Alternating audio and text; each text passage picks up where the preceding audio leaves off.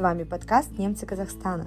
Сегодня у нас в гостях программный руководитель регионального общества города Караганда Ксения Рикель. Ксения, здравствуйте. Добрый день, Кристина. Вы долгое время проработали в школе Сатер Фольк и были ответственны за организацию работы дошкольных групп. Имея такой большой опыт, скажите, Должен ли работник детского сада исполнять воспитательную функцию? Мы очень часто говорим о том, что дети должны воспитываться в семье, но с учетом того, что ребенок целый день находится в дошкольном либо школьном учреждении, то функция воспитательская на воспитателя и на учителя ложится в равной мере, наверное, как и на родителей. Не за горами новый учебный год. Скажите, нужно ли готовить ребенка в школу? Обучающие курсы, дополнительные занятия?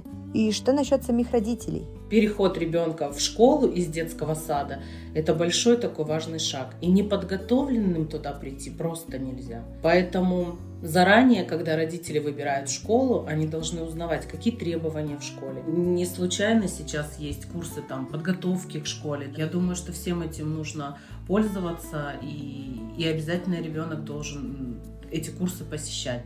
У нас, допустим, в Ирфольге есть группа предшкольной подготовки. Туда приходят детки, которые уже закончили детский сад, уже по возрасту не могут там находиться, да, но еще и до школы они как бы не доросли, или родители считают, что они не готовы, либо родители получили рекомендацию, да, что пока ребенку еще рано в школу. Вот как раз-таки там в группе предшкольной подготовки они начинают изучать буквы, доводить до автоматизма, да, какой-то прямой и обратный порядок счета и так далее. Я думаю, что эти навыки обязательно нужны. Чем особенность учебного центра «Эрфольк»? Сейчас в городе тоже есть такие школы полного дня, но наша школа отличается именно тем, что они там изучают немецкий язык. Начиная с шестилетнего возраста, это группа предшкольной подготовки, э, в их программу входит изучение немецкого языка. Это небольшое количество часов, как хотелось бы нам, да, но тем не менее во многих государственных школах немецкого языка просто нет. Параллельно образованию и работе вы стали принимать участие в жизни общества Видергебурт.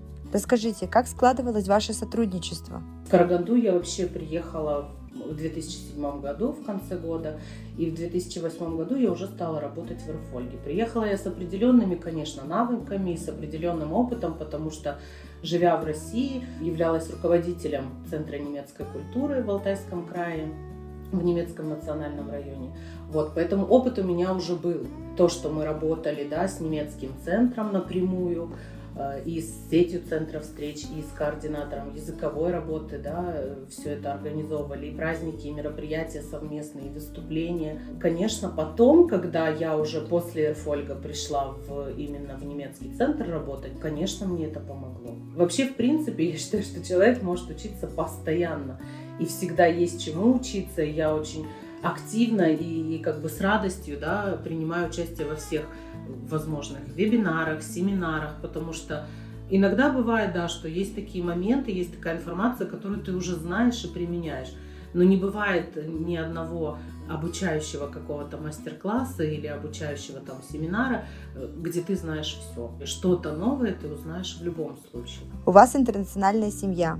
Воспитываете ли вы ребенка в каких-то определенных традициях? Ну, да, у меня по маминой стороне э, дедушка немец, бабушка русская. По папиной стороне дедушка поляк, а бабушка украинка. Говорить о том, что мы какие-то только определенные традиции в своей семье соблюдаем, чтим, да, и там развиваем, передаем своим детям, нет. А, мой ребенок знает, что такое русское Рождество, что такое немецкое Рождество, что такое русская Пасха, немецкая Пасха, да. Ну и я хочу сказать, что даже вот какие-то немецкие традиции в нашей семье соблюдались не с самого детства. Конечно, там мама там старалась, они нам рассказывали, мы знали там, я знала свою прабабушку какое-то время, будучи маленькой. Нам, конечно, на пальцах никто не объяснял, и, и даже сейчас, э, изучая историю своей семьи, все э, э, взрослое поколение, да, там моя мама, моя тетя, приходят к тому, что почему мы только сейчас об этом начинаем узнавать. Раньше мама говорит, мы никогда не спрашивали у деда ни про какую, ни про трудармию, да, ни, ни про то, что, вот, что его отец был в трудармии. И второго деда не спрашивали, почему он был там в Карлаге, допустим, находился. Они не знают этого. И им родители об этом никогда не рассказывали. Но, тем не менее, я помню из детства рождественские праздники. Я помню из детства, э, как э, все вместе там заготавливали там мясо на зиму. Да, это уже сейчас я понимаю, что у э, российских, казахстанских немцев, да, раньше называл, был такой как бы праздник, такой обычай, да. А раньше для нас это было обыденно, потому что это было, ну, как бы принято в семье. Но что это именно наше, что это отличается от других, нам никогда так не говорили. В Караганде проживает достаточно большое количество немцев. Но насколько они активны в жизни общества? Очень много людей собираются на какие-то праздники, такие, которые мы проводим. Фашин, Костерн, да. Людям старшего поколения сложнее, но тем не менее. Кружок у нас есть, сеньоран клуб, они приходят каждый вторник. И каждый вторник они собираются, и для них это для них э, это настолько важно встретиться, узнать, что все живы, здоровы и у всех все хорошо, что их вот это вот расстояние, что оно увеличилось да, от дома до нас, я думаю, что оно их не особо пугает. Какое будущее вы видите для нашей организации? Я думаю, что на сегодня немцы настолько сконсолидированы, что будущее обязательно должно быть. Если сердце бьется для кого-то, значит этот кто-то должен быть. Вот пока мы есть, вот, значит и э, в наших организациях должно биться сердце и должно вести нас только вперед к новым победам. Э, ну и опять же, мы ведь ведем свою работу, направленную на то, чтобы привлечь как можно больше немцев. Пока мы всех не привлекли, поэтому вперед, нам еще есть куда двигаться.